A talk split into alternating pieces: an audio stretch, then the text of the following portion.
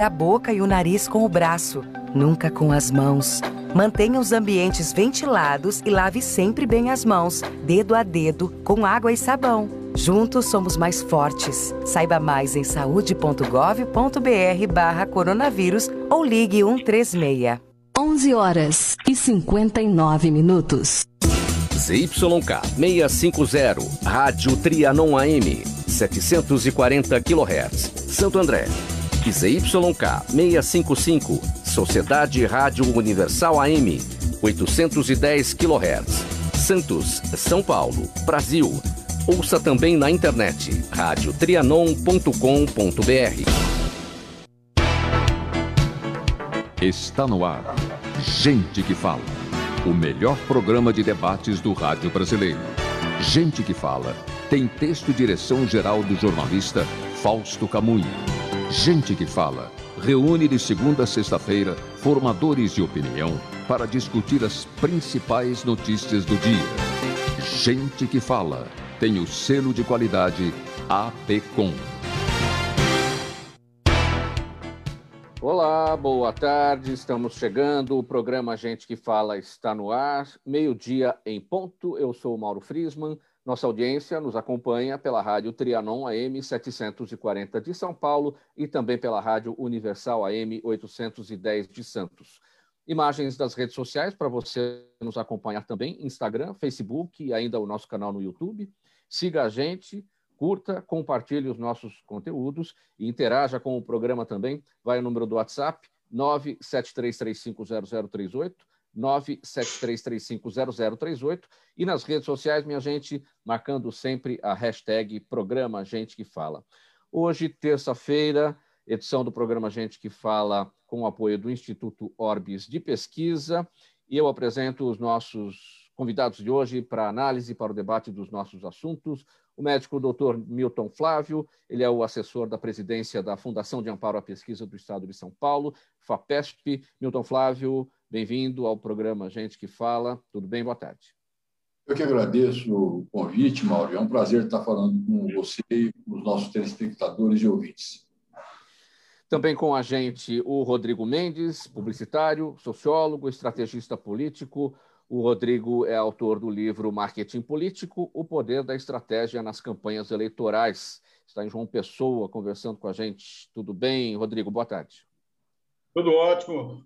Boa tarde. Prazer enorme estar aqui com vocês, fazendo esse debate aí. Vamos lá. Compondo o nosso time, a nossa bancada para a nossa análise e debate aqui também, o Walter Lagoa, preparador de lideranças com foco na comunicação. Walter, em Campinas, boa tarde. Boa tarde, Mauro. Um prazer estar aqui com vocês. Um abraço a todos e vamos aí a discutir os pontos do dia. Vamos lá. E fechando a nossa bancada, o, o Tony Mastaler, ator, publicitário, diretor e criador de estratégias de marketing político. Tudo bem, Tony? Boa tarde. Boa tarde, Mauro. Tudo bem? Um prazer estar aqui com vocês e dividir esse programa com tão seleta bancada. Muito obrigado. Vamos lá, meio-dia e dois. O nosso primeiro assunto em recente declaração, o diretor-geral da Organização Mundial da Saúde, o Tedros Adhanom, disse que, uh, além do combate ao coronavírus, o órgão vem enfrentando uma dura batalha contra a infodemia. Esse termo é usado para definir a multiplicação de informações falsas sobre vacinas e medidas de prevenção e que vem atrapalhando o combate à Covid-19 em todo o mundo. Segundo a OMS, Organização Mundial da Saúde, os países onde a infodemia mais se alastrou são os Estados Unidos, Índia e aqui no nosso Brasil também. Eu começo com você, Rodrigo, sobre esse tema. É tão desafiador quanto encontrar a vacina é, para combater a Covid-19 é encontrar a vacina para combater as fake news, né? Sim, esse, esse chamado fenômeno aí ele é, a gente tem que entender um pouquinho é, uma expressão interessante que foi cunhada há pouco tempo que chama a pós-verdade, né? Um mundo de pós-verdade em que você tem uma relativização da, das informações o tempo inteiro, né?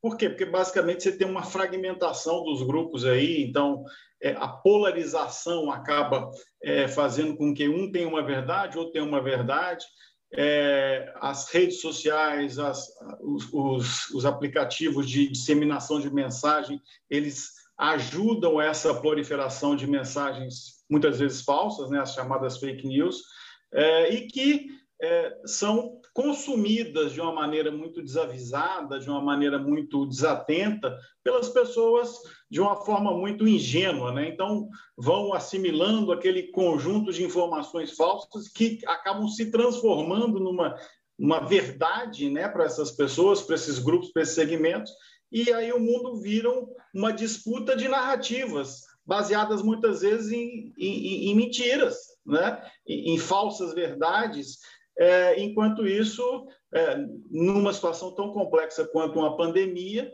muitas pessoas não vão querer se vacinar, vão comprar é, é, coisas paliativas, vão acreditar em coisas que não têm eficácia nenhuma, né? E a saúde, obviamente, é prejudicada, né? Uma situação muito complicada numa, numa pandemia, você ter, é, viver num mundo de pós-verdade. Doutor Milton Flávio, por que o Brasil, é, junto com os Estados Unidos e junto com a Índia, sofre tanto com a desinformação, sofre tanto com as fake news, especialmente nessa questão é, da Covid-19? A gente vê que tem muita gente que compartilha, acreditando é, é que aquela informação que recebeu é a, a verdade absoluta, e tem gente que sabe que aquilo é fake news, sabe que aquilo é mentira, mas compartilha para ver o circo pegar fogo, parece um comportamento meio estranho, né? Por que, que a gente tem isso, hein? Eu não acho estranho, não. Primeiro que eu entendo, Mauro, que a situação do Brasil e Estados Unidos são bastante semelhantes. É, os dois países tiveram governantes absolutamente irresponsáveis do ponto de vista de saúde pública é, e que desacreditaram intencionalmente, por conta da geopolítica, é, da pandemia, atribuíram é, a um país, né, a uma bandeira, a responsabilidade pela, pela pandemia no mundo e apostaram de maneira absolutamente, repito eu, irresponsável é, em tratamentos que nunca tiveram aprovação e comprovação é, na área da ciência. Na Índia, eu acho que a situação não é a mesma. Né? Na Índia, eu acho que as questões culturais, a superpopulação, é, é, e a própria é, situação né, que o, o povo vive é, ajudou a disseminar, embora também tenha havido, num certo momento, não o desprezo da pandemia, porque são é, a Índia é uma das maiores produtoras de vacina do mundo, mas pela, é, pela visão incorreta de que eles haviam superado o pior momento, que estariam livres da doença. Agora, no nosso caso em particular, e levando em conta o que você tem dito, eu tenho me assustado é, pela politização é, da pandemia. É, eu acho que existem pessoas é, na ponta é, da linha que eventualmente são contaminadas pela desinformação, que é, é de uma certa maneira, comandada, massificada, com absoluto interesse político. Né? Eu tenho colegas, eu tenho grupos de médicos é, que é, não se cansam ainda hoje de valorizar, de polarizar, de falar da cloroquina, da ivermectina. Dizer, nós já estamos vacinando as pessoas no mundo, nós já temos países que estão reabrindo as suas economias, as suas relações sociais, é por conta do bom resultado da vacina, e eles ainda continuam discutindo o pré-tratamento. Né? E não é porque seja uma razão médica, não é porque seja por uma razão econômica, né? é apenas porque são bolsonaristas né? e acham que, se não defenderem isso, estão enfraquecendo o seu líder político. Né? E eu fico muito triste, porque são têm uma excelente formação médica, mas que, infelizmente, nesse momento, estão absolutamente embotados né? e preocupados única e exclusivamente com a próxima eleição.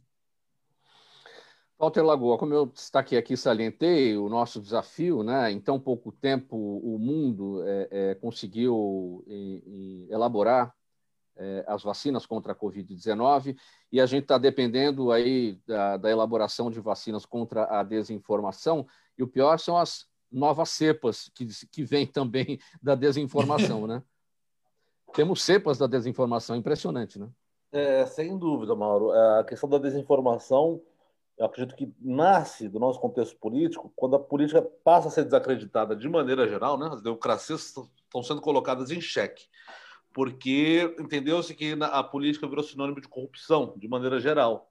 Então as pessoas tiveram um sentimento de revolta muito grande. Então, para além da razão, as pessoas estão agindo sob emoção. Então, aquela questão da pós-verdade, que você pega? Você pega uma meia-verdade e você coloca um, um conteúdo emocional com o qual aquele público vai se identificar, seja a revolta, é, por exemplo, pelo, esses médicos bolsonaristas extremistas têm uma boa formação, mas estão tão revoltados com a política que eles, que eles vão caminhando o seu pensamento mais pela emoção do que pela razão.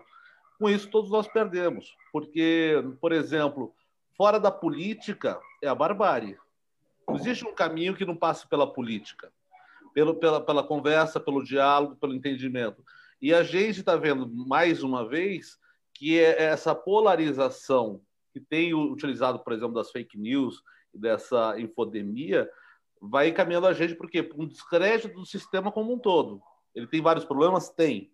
Mas a democracia começou a ser atacada, as instituições estão sendo atacadas de forma muito virulenta, né?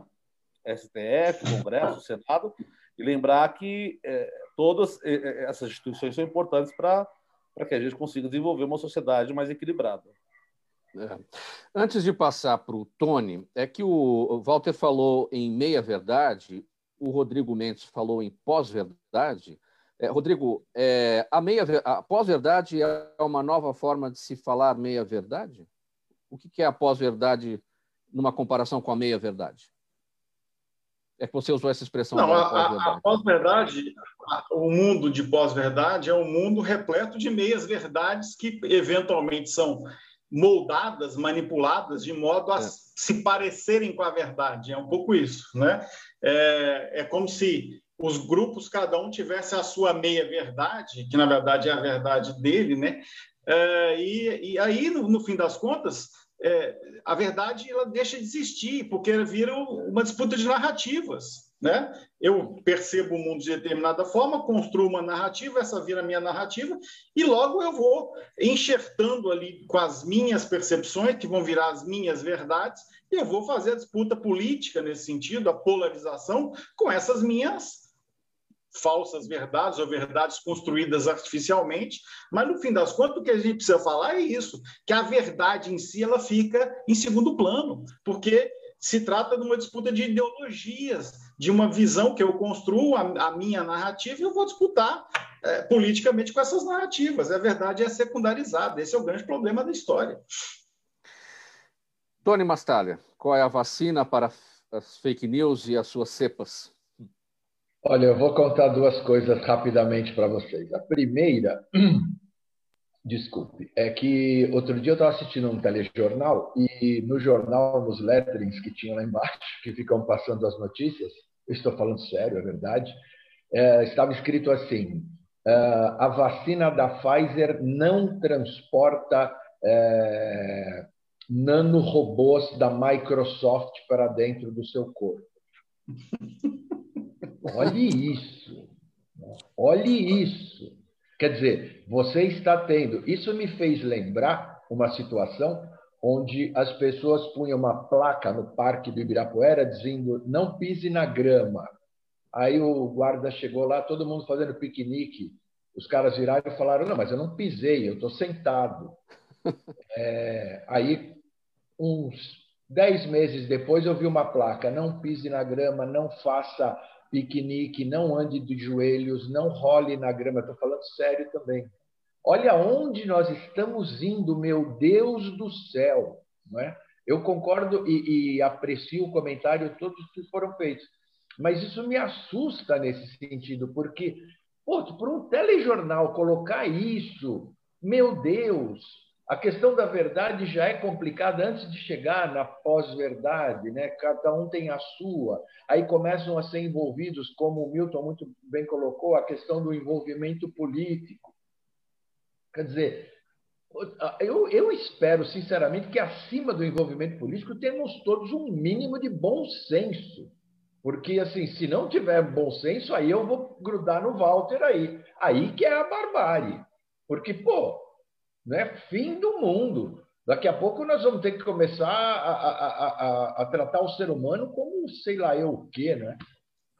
Só para só reforçar o que você está dizendo, né, e já foi dito pelos demais, é, quando eu falo dos meus amigos médicos, é porque eles estiveram comigo né, na mesma faculdade, fizeram residências em, nas melhores instituições do país.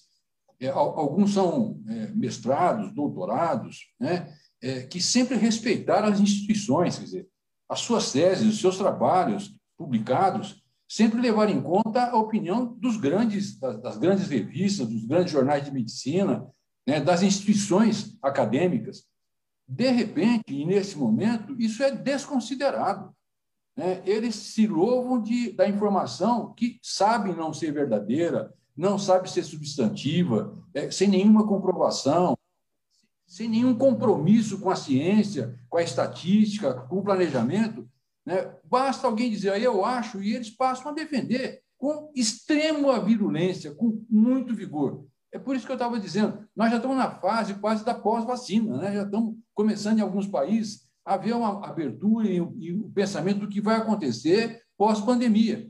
Eles continuam ainda discutindo se ivermectina, se cloroquina, é, se o zinco, se a vitamina D é, são bons preventivos. Não é por outra razão, é uma narrativa política. Né? Eles continuam ainda pensando, como eu disse, na próxima eleição. Agora, me parece que isso tem uma consequência. Você citou logo no começo da sua fala Trump e, e Bolsonaro, que, que assumiram essa, esse, muitas vezes assumiram a fake news como a verdade deles para tentar impor a sua visão de mundo, a sua ideologia. Agora, me parece que nos dois casos, no caso Trump, ele mesmo é, ele, ele reviu o seu conceito na medida em que é, as coisas avançaram. Bolsonaro aqui insiste, insistiu e continua insistindo na, na, sua percepção, mas me parece que politicamente isso, isso não trouxe bons efeitos para eles. Né? A pode verdade sido... acabou se impondo. Né? Pode, Tanto pode, que Rodrigo, rejeição. Rodrigo, não foi, não foi benéfico para ele, mas levou, em função disso, a uma radicalização que nós estamos vendo no país também. Sim. É, mas, mas radicalização ele, muito forte. Ele teve que, que ficar meio que marginalizado. Ele, cada, ele tem que radicalizar o seu discurso para se manter coerente, mas ele se isola politicamente no, no quase que num, segmento meio marginalizado, cada vez é, mais. É verdade, eu concordo com você, mas o, o pessoal não acredita nisso. Né? Eles acreditam piamente que esse tipo de discurso vai acabar prevalecendo, até porque só falam entre eles, né? É, se você, vocês são melhor do que eu, vocês são comunicadores. Se você entrar em vários grupos, as matérias se repetem.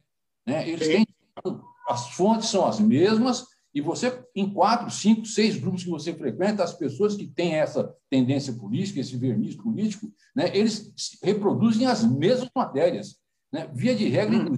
omitem intencionalmente a data de que a matéria foi publicada, né, eles transformam, né, pegam uma matéria de dois anos atrás e colocam como se tivesse acontecido ontem, sabendo que não aconteceu ontem, né, mas na pretensão e no objetivo de enganar, de, de, de, de mascarar né, e de é, levar a população para um lado que é, lhes interessa. Meio-dia e 17, você acompanhou o programa Gente que Fala, Rádio Trianon AM 740 São Paulo.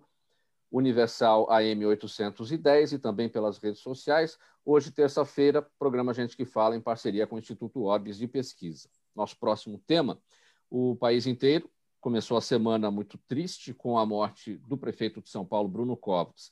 E além do fato em si e da dor do seu filho, Arthur, e de seus amigos e familiares, chamou a atenção a sensação de vazio causada na política, já que, além de ser muito jovem, Bruno era querido e respeitado até por seus adversários, de quem já foi comum ouvir declarações sobre sua valorização do trabalho, da cooperação, da diversidade, do diálogo e da ética política. Milton Flávio, qual é a lacuna política que, que se abre agora com a ausência do Bruno Covas? Olha, é, primeiro, todos nós estamos de luto ainda. Né? A classe política está de luto justamente pelas razões que você colocou. Era um político muito jovem, promissor, é, que tinha características é, muito diferentes do avô. Né? Ele era um indivíduo absolutamente tranquilo nas suas relações. O Mário era mais agressivo, né? era mais contundente, mais reativo. É, eu não me lembro, eu conheço o Bruno desde garoto, né? eu fui líder do Mário Covas em 95 como deputado, é, acompanhei ele, era um garoto, era um né, adolescente, acompanhei ele na juventude do PSDB, presidindo depois da juventude, é, fui, é, fui, na verdade, chefe dele quando fui líder da bancada, ele era assessor na Assembleia, depois fomos deputados juntos, enfim. Eu nunca vi o Bruno perder a estribeira, né? eu nunca vi o Bruno é, ter uma discussão mais áspera com alguém. E não é que ele não fosse firme, pelo contrário, né? ele sabia, como poucos, encerrar uma discussão, mas encerrava com um sorriso no rosto, né? dando ponto final àquela conversa. É, acho que vai fazer uma falta muito grande, por ser jovem, não deixa herdeiros na política, né? não é aquele é, líder que tem o segundo, né? que vem na, na sequência, na expectativa, como foi o Brizola, substituto do Getúlio, né? o sucessor, ele não tem sucessores, né? E, na verdade, embaralha, na minha opinião, um pouco a política, sobretudo em São Paulo. Né? Por mais que se diga que haverá uma continuidade, é a falta do Bruno. O Bruno tinha um peso específico que era do Bruno. Né? Como eu disse, ele não tem sucessor para ocupar esse espaço. Se você me perguntar quem, acum, quem agora acumula, quem assume, é, quem é o herdeiro natural do Bruno, eu diria que não existe no partido. Né? Os militantes vão se, de novo, se, se se vão migrar para as lideranças é, mais antigas, mas eu acho que embaralha muito o quadro político em São Paulo. Mas, é, apesar de não ter o herdeiro político, o ativo político dele é, pode ser dado pela política em geral, pelos partidos de uma maneira geral? Olha, o, o Mauro, eu, eu sou muito cético em relação a isso. Nós já conversamos em outras ocasiões. Né? Eu acho que na política cada um é cada um. É, é, eu já disse no passado, e vou repetir agora, né? Tive com os eleitores um divórcio amigável. Né? Eu não sou o político que eles querem, eles não são os eleitores.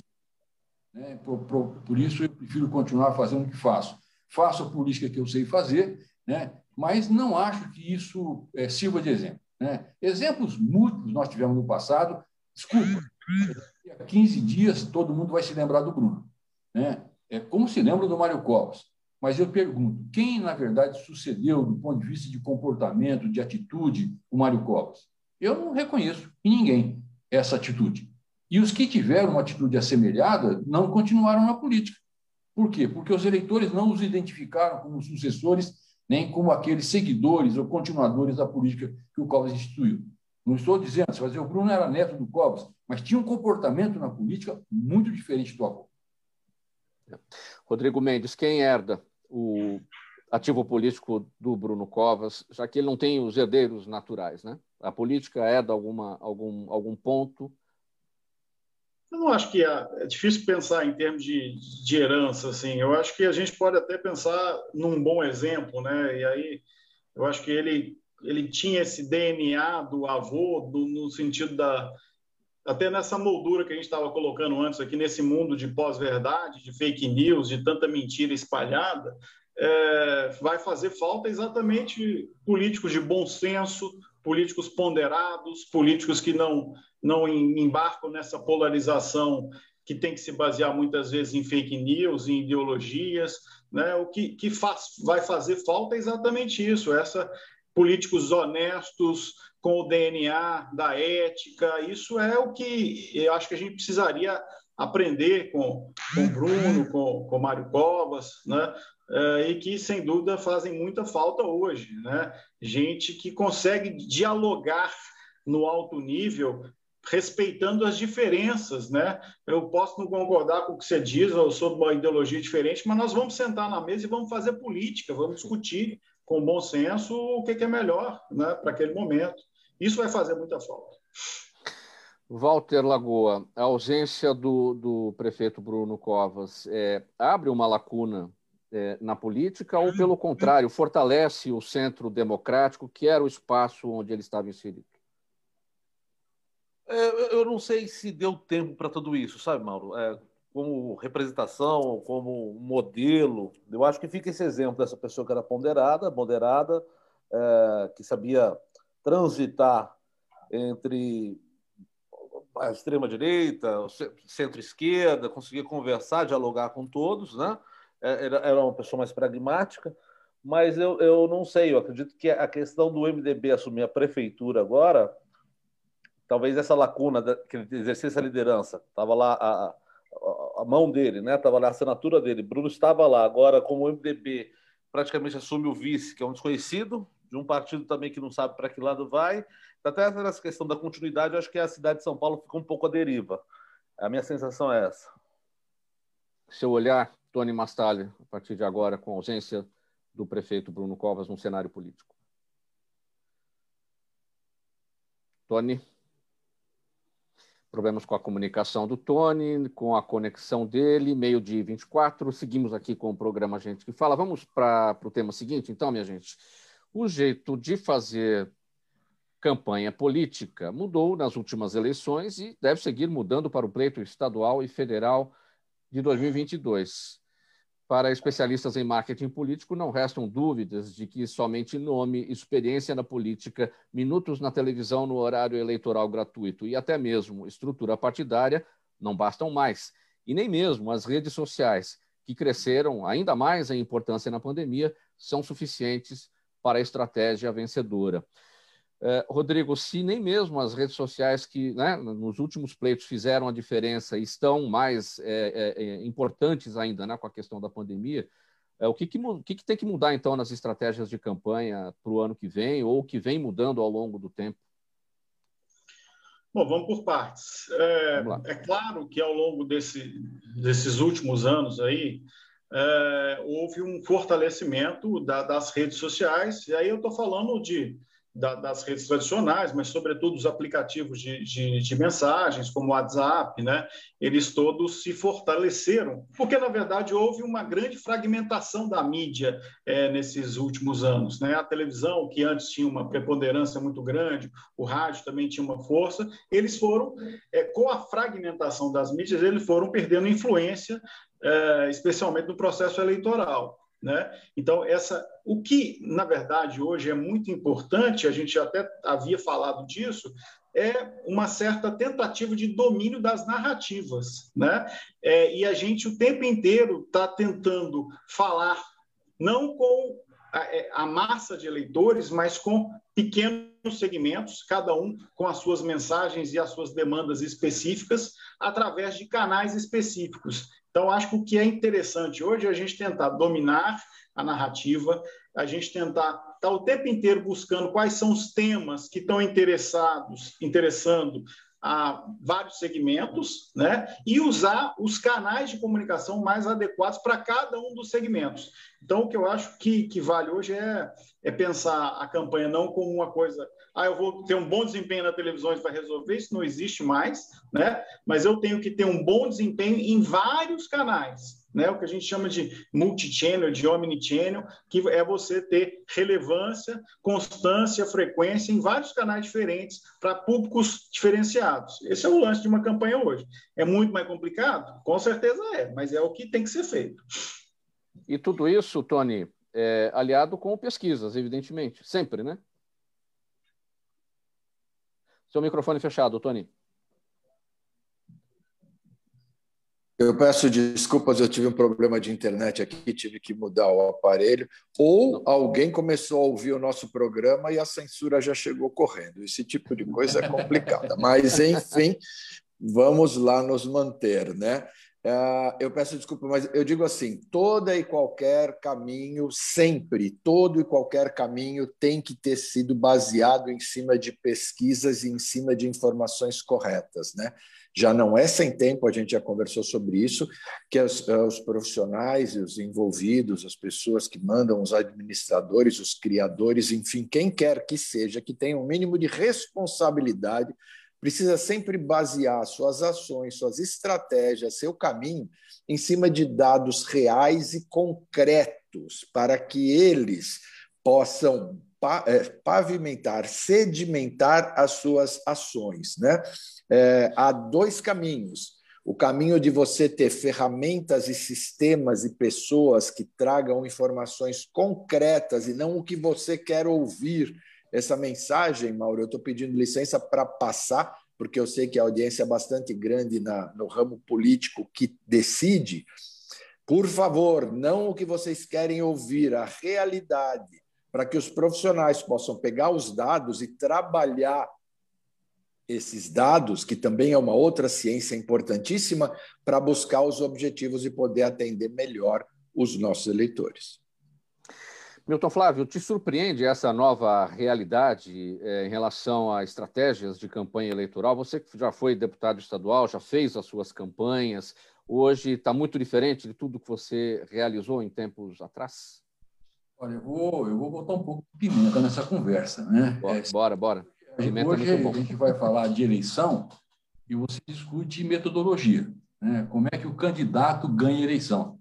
É, no meu tempo, quando eu era tão jovem quanto eles, né, a gente escolhia o melhor candidato. Você não tinha muita alternativa né, você, de propagação da, da para veiculação da, das matérias, da propaganda eleitoral, mas você tinha bons candidatos. Né? Eu me lembro, assim, que prazer você ver um debate com Mário Covas, Leonel Brizola, Carlos Lacerda, né? Que maravilha, Ulisses Guimarães, Franco Montoro, meu Deus do céu, que saudade. Né? É, hoje, é, é, você pode, me perdoe de novo os propagandistas, você pode vender um poste. Aliás, nós já compramos alguns postes. Né? Porque você faz uma pesquisa de mídia, descobre que a população quer ouvir, pega um desconhecido ou uma pessoa bastante neutra, mas que é simpático, e ele fala aquilo que precisa ser falado. É, eu estou na expectativa, eu gostaria muito de, nessa eleição, e ajudado pelas pessoas que fazem campanha, né, que sabem usar as mídias disponíveis hoje, mas que nós possamos ter candidatos que tenham envergadura. O país precisa disso. Nós vivemos uma situação caótica. Né? A fase que o Brasil vai viver pós-Bolsonaro é muito mais difícil do que a fase que nós estamos enfrentando pós-Dilma, porque nós vamos pegar uma epidemia e um desgoverno de quatro anos. Ainda bem são apenas quatro anos. Então, nós precisamos ter alguém que tivesse postura, que tivesse identidade, que tivesse qualidades, mas, sobretudo, que tivesse direcionamento. É, hoje você não discute mais qual é a ideologia. PSDB é um partido social-democrata? Desculpa, gente. Qual é a sua origem? É, qual é, qual é a. Com que roupa eu vou nessa eleição? Eu estou dizendo com toda lealdade. Vocês me conhecem. Eu me lembro quando eu era deputado, era líder, é, quando o Geraldo e o Serra foram, foram governadores, fui líder de governo, eu sozinho falava na tribuna mais do que a somatória dos deputados do PSDB. Portanto, vesti essa camisa com muito vigor. Mas não me sinto com a mesma disposição. Por quê? Porque não sinto que o partido pretenda vender à população, neste momento, né, aquilo que a social-democracia prega, que, na minha opinião, é o que o país precisa hoje. Né? É isso que precisa evoluir sem se descuidar, sem se deslembrar dos desvalidos, dos descamisados, como foi falado no passado. Nós ficamos preocupados ainda hoje com o crescimento do PIB. Né? O PIB cresce e a desigualdade cresce junto. Né? E eu não vejo nos políticos que estão pretendendo ser candidatos ninguém que esteja efetivamente encarnando, pelo menos na minha opinião, né, esse candidato que eu gostaria de votar na próxima eleição. Né? E aí eu, nós vamos ter que acreditar né, que ele possa surgir, mas, sobretudo, que vocês o ajudem a chegar lá, né, porque não vai ser fácil. Né, com tanta desinformação, com tanta meia-verdade e com tanto fake news à disposição na praça. Milton Flávio, qual é a roupa hoje do PSDB? Ah, se eu soubesse, eu te diria. Eu acho que ela não está definida ainda né, definida. É, como é que eu posso admitir que a gente tem uma roupagem? Eu não estou aqui criticando, eu não estou desqualificando as pessoas. Né? Mas as pessoas mudam de partido como se troca de camisa. O PSDB é meu único partido até hoje. Eu reconheço que, neste momento, né, ele não cumpre, e não é por outra razão, que eu me das últimas secretarias que eu ocupei. No momento que eu senti que eu não conseguia fazer como secretário né, aquilo que eu acreditava que deveria ser feito. Prefiro pegar o boneco para minha casa, né, conviver com a minha história. Eu sou das antigas, né? Eu, eu quero, quando for embora dessa para uma outra situação, que eu não sei se é melhor, ninguém voltou para dizer, mas eu tenho três filhos eu quero que fique pelo menos a herança que eu recebi dos meus pais, dos meus avós, né? que é uma herança de honestidade, de caráter, de propósito né? e de compromisso com a cidadania. Né? Eu, nesse momento, tenho muitas dúvidas né? e exponho com tranquilidade. Né? Mas, Thiago, mas você está no PSDB? Você está criticando o PSDB? Não, não estou criticando o PSDB. Eu estou dizendo que o PSDB não é mais o mesmo PSDB no qual eu entrei. Mas também não vejo outro partido que, nesse momento, tenha compromisso e tenha uma ideologia que possa ser oferecida ao eleitor. Meio-dia e 33, no programa Gente que Fala, edição de terça-feira, com apoio do Instituto OBS de Pesquisa. Chegando aqui para a nossa conversa, o economista, advogado, perito judicial, Daniel Matos. Boa tarde, Daniel, tudo bem? Boa tarde, Mauro, tudo e você? Tudo bem, tudo ótimo. Nosso tema é privatização da Eletrobras. É, o, o, o, relator retirou recursos da Eletrobras na nova versão do parecer. É, o que, que isso significa? Então, significa indiretamente um, um calote, basicamente, porque Infelizmente, a, Eletro, a Eletrobras, de, diante de uma lei de 2013 que previa o direito dela fazer amortização pelas concessões, o que daria um crédito para ela até 2028, né? Então, o governo está uh, aproveitando desse, dessa oportunidade uh, para permitir a, a, privatização condicionada ao não pagamento desse crédito que seria devido. E aí o mercado, né, os investidores, uh, gerou um barulho muito negativo e está se refletindo hoje nos preços. Né?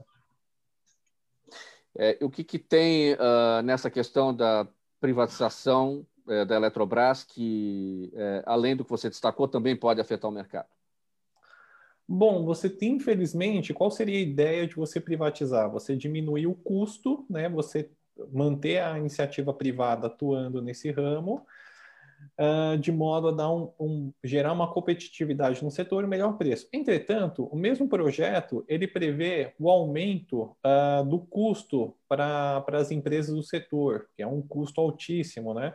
Condiciona a privatização também a, a, realização de gasodutos né, em determinadas regiões do país que hoje não atendem 100%. Então, ah, o que vai acontecer no fim das contas em isso sendo aprovado? A empresa vai cumprir a determinação, entretanto, vai gerar um custo, né? vai, vai haver uma ineficiência da empresa, porque ela vai aumentar muito o custo operacional que vai ser repassado nas contas de eletricidade das famílias brasileiras, porque como energia ela é um bem inelástico, né? Você não pode, ainda mais nesses tempos atuais, né? Você não pode deixar de consumir eletricidade. Então, no fim, a conta vai ficar a cargo dos consumidores. Bom, hoje é dia 18, né, Daniel? E a expectativa, é, de acordo com o relator, deputado Elmar Nascimento, do Democratas da Bahia, o relator da MP, né, que abre caminho para a privatização da Eletrobras, a expectativa é que a votação dessa medida provisória aconteça hoje, justamente dia 18. O, em relação às ações, movimentação das ações da empresa nesse momento, o que, que você pode dizer? Por conta da Olha, expectativa da votação? Então, a gente tem um mix de emoções aí, porque se a Eletrobras ela for privatizada, isso representa positivamente ao mercado, né, uh, em que o mercado vai seguir uma gestão de uma instituição privada como outra qualquer, para o mercado isso é muito bom. Entretanto, né, dado esse cenário, essas informações recentes aí do aumento do custo e o não pagamento desse crédito que seria devido à, à Eletrobras até 2028 depende do que será aprovado, né? Eu acho que você pode ter hoje um, um efeito tanto negativo quanto positivo, mas a aprovação em si ela já seria benéfica ao setor de uma forma geral. Depende do que vai vir é, junto, né, na aprovação. Muito bem. Daniel Matos, advogado, economista, perito judicial com a gente, esclarecendo este tema sobre a privatização da Eletrobras. Valeu a participação e até uma próxima. Agradeço, boa tarde, boa tarde aos colegas. Vamos lá para um intervalo, meio-dia e 37 agora, programa Gente que Fala, em parceria toda terça-feira com o apoio da, da, do Instituto Orbis de Pesquisa. Em 30 segundinhos a gente volta. Até já. Toda ação estratégica de sucesso tem um componente fundamental: um instituto de pesquisas ético, rápido. Afinal, é ele que vai fornecer informação confiável, sem achismos ou palpites. E isso, numa época de mudanças rápidas e repentinas, é fator crítico de sucesso. A Orbis é um instituto de pesquisas que une precisão e confiabilidade estatística com a mais alta tecnologia em pesquisas do mercado. Tem inteligência artificial, robótica e big data, entre outros recursos, para que você tenha uma informação correta, confiável, com menor custo e no menor tempo possível. A sua próxima ação, seja ela corporativa ou política, comece pela Orbis, porque com a informação correta, você vai mais longe, mais rápido, com mais segurança. Faltando 22 minutos para uma, programa Gente que Fala, edição de terça-feira, com o apoio do Instituto Orbis de Pesquisa. E vamos aqui para o nosso próximo tema. Muito se fala, minha gente, da importância de tocar o coração do eleitor em uma campanha. Mas poucos conseguem fazê-lo. E muitas vezes o erro está em seguir orientações de pesquisas que só apontam números, ou mesmo em ferramentas na internet que só mostram tendências sem indicar os reais desejos e características de cada grupo. Além disso, é necessário também saber o que querem aqueles eleitores que não compartilham das suas ideias, para que seja possível também conquistar seu respeito, sua atenção e até mesmo, evidentemente, o seu voto. Walter Lagoa, é, quais são as ferramentas, então, para os candidatos trabalharem os desejos de seus eleitores e também os desejos dos eleitores dos adversários? Olha, Mauro, devido a, existe um grande volume de informações que a gente pode ter acesso hoje, né? Para ver o perfil do eleitor, 5 mil pontos. Mas eu vou um pouco é, é, pegar essa fala do Dr. Milton, sabe o que ele precisa mesmo? É propósito. Não adianta ele vir uma coisa se ele não tiver um estofo ali intelectual, um pensamento, porque a gente está precisando de política pública de Estado, não política para um projeto só de poder. O que está faltando é, é compromisso real com, com, um pensamento que seja um pouco menos emocional, mas pode que o emocional possa vir, mas que seja racional. Tenha uma, uma base mínima de começo, meio e fim, que eu vou fazer na educação, que eu vou fazer na saúde. Aí tem que começar a pensar para esse país o que, que nós queremos 20, 30 anos, fazer projetos de longo, médio e curto prazo. O que está à deriva. A cada quatro anos então vão mudar, nada vai para frente. Quando a gente tem um avanço numa área, imediatamente depois se perde. Porque se você parar para pensar rapidamente, quando entrou o governo Fernando Henrique, não tinha uma necessidade de investimento no ensino fundamental e básico, aí depois veio o ensino médico e depois chegamos à universidade. Male, male, mas chegamos. Tinha um pensamento, estava vindo, né? De repente tudo é desarticulado, é, cresce de uma maneira meio estapafúrdia e nós não sabemos para onde nós queremos ir. A FAPESP, por exemplo, é um baita de um exemplo que acontece só em São Paulo, né, doutor Milton? Tem os CEPIDs, que estão na ponta na ponta da inovação, da ciência. Eu tive a oportunidade de, de, de, dirigir uns vídeos institucionais lá, que é do FORC, que é Food Research Center, que é Centro de Pesquisa em Alimentos. O estudo aponta assim, descobrindo moléculas que vão tratar o câncer do intestino, que descobriram que a alimentação do pai vai influenciar na possibilidade da, da filha ter câncer de mama ou não. Eles estão na ponta, com parcerias com universidades do mundo todo. E a gente está andando para trás. Quer dizer, tem um Brasil que dá certo e que é pouco divulgado e pouco estimulado. Aí tem que começar a saber onde a gente quer colocar o nosso dinheiro. Tem o dinheiro do agronegócio, aí tem que colocar, obviamente, de pesquisa. Não retirar dinheiro de pesquisa, por exemplo, para não falar em mais outras coisas, né? Rodrigo, a mesma questão, as ferramentas para os candidatos trabalharem os desejos de seus eleitores e também dos eleitores dos seus adversários? Eu responderia essa pergunta de uma maneira bem técnica, vamos falar assim. É, a eleição hoje ela tem que ser pensada do ponto de vista extremamente científico. Né? As pesquisas elas servem exatamente para isso. E tem vários tipos de pesquisa que a gente usa em campanhas eleitorais hoje, exatamente para conseguir dar conta dessa complexidade, dessa fragmentação das mídias e dos, dos eleitores. Né? Então, você tem, por exemplo, as pesquisas qualitativas, que elas são mais adaptadas, são mais interessantes para a gente buscar as emoções de base, as percepções, os conceitos, preconceitos que a gente vai lidar com ele ao longo do processo eleitoral e tentar conectar o nosso candidato com essas emoções, essas percepções. Ao mesmo tempo, você tem as pesquisas quantitativas, é, que vão nos dar uma fotografia do, dos momentos em cada, cada, em cada situação da campanha. Né? A gente consegue ter uma visão mais é, acurada de cada pequeno segmento estatisticamente, né, e entender que, qual é o pequeno, o micro discurso para aquele micro target, né? Então isso tudo a gente tem que saber usar pesquisas em cada momento. Hoje a gente consegue, por exemplo, ter um rastreamento da internet, entender o que, que os grupos estão fazendo, como é que eles eles polarizam as questões, quais são as meias verdades que cada um trabalha, né? Então você tem vários instrumentos científicos que a gente usa com, com, com muita profundidade para conseguir fazer é, uma campanha cada vez mais científica. Eu acho que esse é o caminho, não tem volta sobre isso. Não, não, consigo entender hoje uma campanha é, que, o, igual estava é, se falando que o que o candidato vai pegar uma informação é, é, que, lhe interessa ouvir, mas que na verdade não é não corresponde à, à, verdade dos eleitores, né? Isso é completamente sem cabimento hoje, embora reconheça que tem muita gente que ainda, ainda vai nessa prática equivocada. É. Tony Mastalha, é, isso tudo que destacou o Rodrigo demonstra que a, a pesquisa é uma ciência em evolução plena, o tempo todo está evoluindo, né?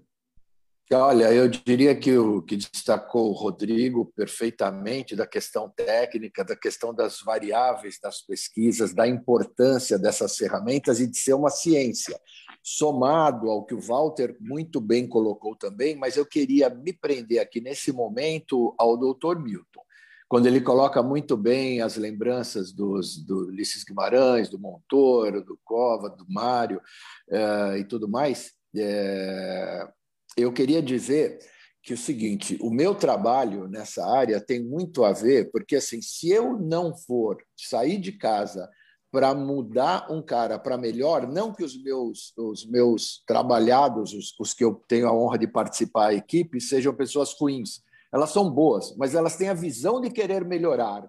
Então, a gente sempre tenta contribuir, porque você contribui com a melhora de um ser humano, ele vai frutificar em cima disso. Então, ali eu consigo tentar plantar uma semente.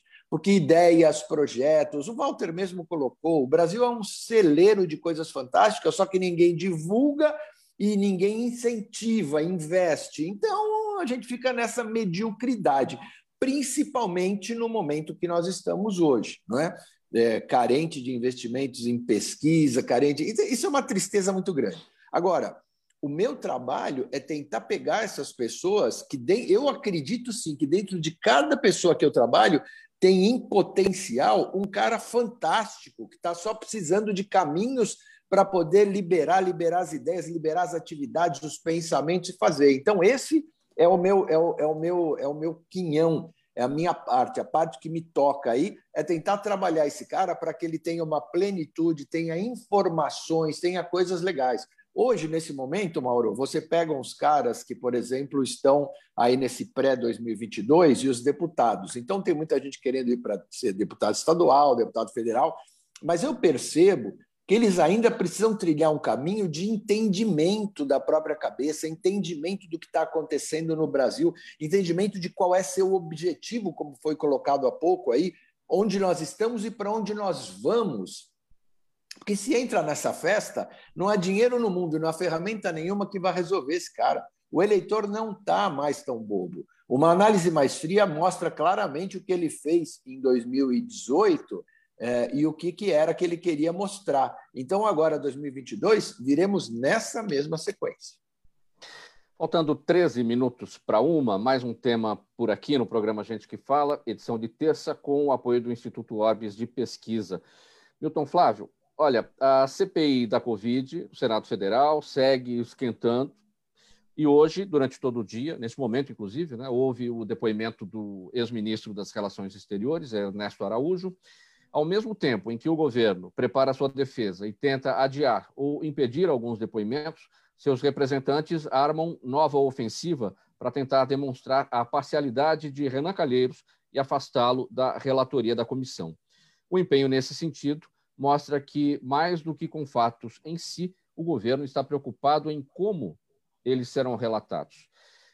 É, Milton Flávio, os governistas acusam relator Renan Calheiros de fazer pré-julgamento é, que tem como foco o presidente Jair Bolsonaro. E dizem, alguns deles dizem que os depoimentos só são bons, os depoimentos da CPI só são bons quando correspondem àquilo que o relator quer ouvir. É evidente, né, Milton Flávio? Você que tem experiência em CPI, é, presidiu na Assembleia Legislativa CPI, é evidente, é, é, um instrumento de minoria e você só vai se interessar mesmo pela, por aquilo que a relatoria quer ouvir, ou não. Olha, nem sempre é assim. Eu, eu vou aqui fazer a propaganda de um candidato, né, ou de uma carreira que eu abdiquei. Né? É, eu presidi, a, a, na minha opinião, a melhor CPI que a Assembleia Legislativa do Estado de São Paulo teve ao longo da sua história. Foi uma CPI que investigou os precatórios ambientais. Né? Tinha nada que ver com o deputado, nada que ver com o governador. Nós fomos caçar bandidos que usufruíam de áreas invadidas e se locupletavam é, de maneira macomunada com advogados e juiz para receber valores que eram indevidos. Nós conseguimos fazer, à época, São Paulo economizar é, a bagatela de 50 bilhões de dólares. Né? Então, a CPI ela é um instrumento poderoso, quando bem aplicado. É, com a transmissão ao vivo, Mauro, né, o discurso governista em relação a essa atuação é absolutamente inócuo. As pessoas estão assistindo. Não importa muito o que o Renan fala. Né? Na verdade, o que está se buscando lá é a confirmação de algumas informações que são relevantes. É, todos nós hoje, e esse é o preço que o Bolsonaro paga, eu conversava ainda ontem com um amigo sobre isso, né, por que, que é, nesse momento, a população está tão avessa ao governo Bolsonaro, sobretudo em relação à pandemia. Porque a, a, pandemia se aproximou de cada um de nós. Não há ninguém nesse mundo, como a gente dizia em relação à AIDS, né, no começo, dizia, olha, né, ao final de um certo tempo, ninguém deixará de ter na sua família alguém que foi contaminado pela AIDS. Nenhum de nós hoje não teve um amigo próximo, uma pessoa muito querida, que não foi levado pela pandemia. E aí o discurso sobra, é, o discurso de defesa do governo sobra só para os muito fanáticos. Para os demais, está muito claro que o Brasil não se conduziu de forma adequada na pandemia. Né? Que, infelizmente, o, o governo não cumpriu com o seu papel, que os ministros, e sobretudo o Pazuello, deixou de executar as tarefas que o Brasil exigia.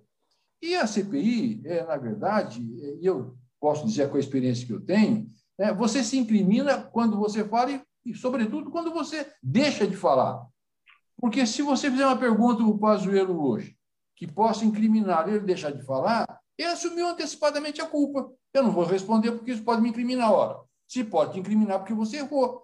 Então, eu diria que não é exatamente isso, não. Né? É, na verdade, aqueles que pareceram os piores depoimentos até agora foram os mais esclarecedores. O Von Garten deixou lá um, um documento é, exemplar que comprova, é uma prova física de que o Brasil recebeu uma proposta exequível para ter vacinas no prazo desejado e não executou as tarefas.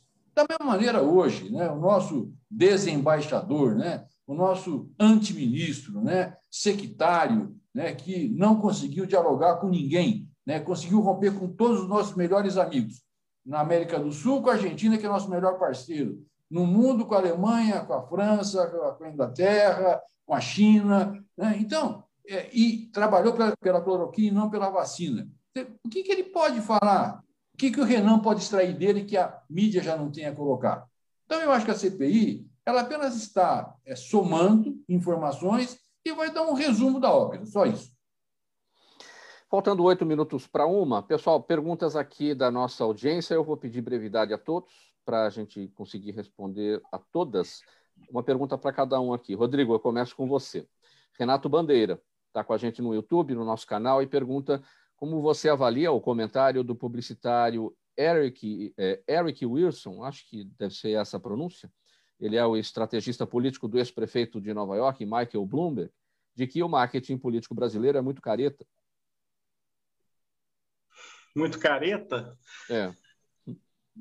Não, eu acho assim, a, a, a, o marketing político brasileiro ele é dos mais criativos que a gente tem no mundo, tanto que ele foi exportado para vários países, é, é, ele consegue dar conta de uma diversidade enorme que o Brasil tem. É, gradativamente, ele vai evoluindo, incorporando é, técnicas uh, cada vez mais modernas. Né? Mas eu acho assim que ele, ele poderia é, é, ser mais ousado, mais agressivo, tentar ser mais disruptivo, Pode ser que sim, mas eu acho que isso tem a ver também com o eleitor. Né? O marketing político é muito aderente à percepção do eleitor, e assim tem que ser. Se o eleitor é mais conservador, né, pouco adepto a muito invencionismo, a novidades, a, a coisas muito diferenciadas, acaba que o marketing vira um pouco, é, é, se adapta a esse perfil do eleitor conservador brasileiro. Agora a pergunta aqui do, do Murilo Reis, Walter Lagoa. É, é, as falas improvisadas do dia a dia do presidente Bolsonaro, Murilo Reis está com a gente no Facebook. Ele pergunta: as falas improvisadas do dia a dia do presidente Bolsonaro, que parece ser sempre, parecem ser sempre agressivas e fora de contexto, são realmente improvisadas ou são propositais? Olha, para mim existe uma, uma, uma, um ensaio bem grande dessas falas. Nenhuma fala sai porque quis sair. Eu acho que existe sempre uma questão de criar uma cortina de, de fumaça. É sempre criar um novo fato quando está sendo apurado outro. Então ele fica desviando a atenção da mídia a todo momento. Então, se você está falando hoje da CPI, daqui a pouco ele já vem com uma outra notícia bomba, vai lá e dá uma declaração bombástica, todo mundo muda e começa a discutir aquele tema. Dá dois dias, ele já vem com outra. Ele não dá tempo. Ele não dá tempo, ele fica confundindo todo mundo, que é um horror. e, aí, e funciona. Mas e, e para desarmar essa bomba que ele é, é impressionante, porque ele é manchete todo dia, né? Ele não se cansa. Então você fica, você perde o foco. Você fica, o que, que é verdade? E quando ele vem com essa raiva, às vezes a sensação que a gente tem é que ele, nossa, ele está coberto de razão. Porque ele está indignado mesmo. Então as pessoas às vezes pegam a percepção dele de que, nossa, olha, não estou conseguindo. Eu, eu, hoje eu vi o depoimento do, do, do ex-ministro lá, é, dizendo que e um senador que apoiava, que é governista, falando que se discute tudo na CPI, menos assim não tem, depois dos bilhões que foram investidos na pandemia, não há um caso de corrupção. Aí você fala, ah, tá bom. É, Milton Flávio, doutor Milton Flávio, médico, o seu Jaime do Jardim Bonfilholi faz uma pergunta para o médico Milton Flávio. O tipo de câncer que vitimou o prefeito Bruno Covas é comum em pessoas da idade dele? Não, não é comum é, na idade dele, mas é um câncer extremamente agressivo. Né? Eu diria que eu não conheço na literatura é, nenhum paciente que tenha sobrevivido a esse câncer é, de cárdia, né? sobretudo quando o diagnóstico é feito já é, num caso com metástase, e o prefeito resistiu bravamente. É, é, a minha previsão pessoal, e eu conversava com os especialistas é, na área, né, era de que a sua evolução fosse ainda mais rápida. É, infelizmente, é um câncer extremamente agressivo. Né, é, quando acontece, ele, de fato, é destruidor. Esse câncer de, de cárdia, Milton Flávio, ele é ele tem origem alimentar, ele tem origem no ambiente, ele tem origem não, não, no ele, ele basicamente, é, não, ele basicamente decorre é, é, da, do refluxo do suco gástrico. Né? Você tem uma, uma, a mucosa do esôfago é diferente da mucosa do estômago.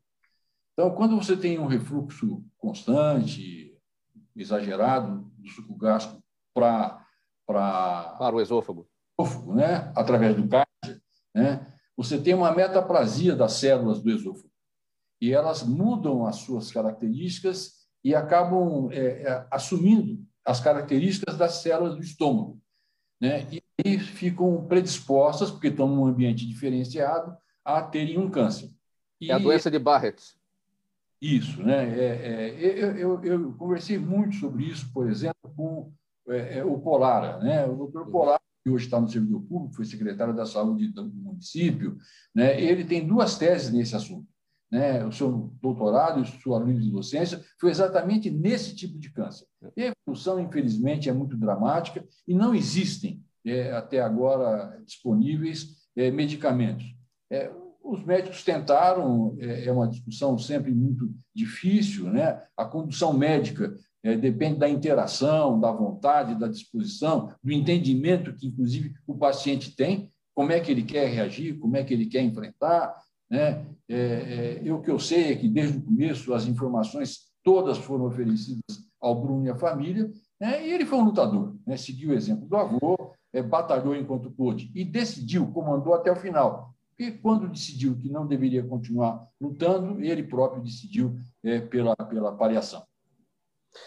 Rafaela Brito, nossa audiência no Instagram. Tony, bem rapidinho, o tempo está bem em cima. Na vida real, pergunta ela, seria melhor se a personagem da sua filha no seriado O Negócio fosse política? a Ju Scal, que é atriz maravilhosa, foi mãe há pouco tempo. Parabéns para ela, um grande beijo. Aí fica da cabeça de cada um. Vamos ver. Beijo a todos. Sua despedida, Tony, bem rapidinho. Olha, muito obrigado por participar aqui, sempre uma maravilha. Muito obrigado aos companheiros que dividiram a bancada. Aprendi muito com vocês, mais uma vez. Sempre um prazer estar aqui, Mauro. Muito obrigado, viu? Milton Flávio, bem rapidinho, sua despedida. Da mesma forma, foi um privilégio estar com essa meninada, né? né? E às vezes até me dá uma coceirinha, mas eu não volto, não. Rodrigo Mendes, rapidinho. Muito obrigado, enriquecedor. Obrigado mesmo.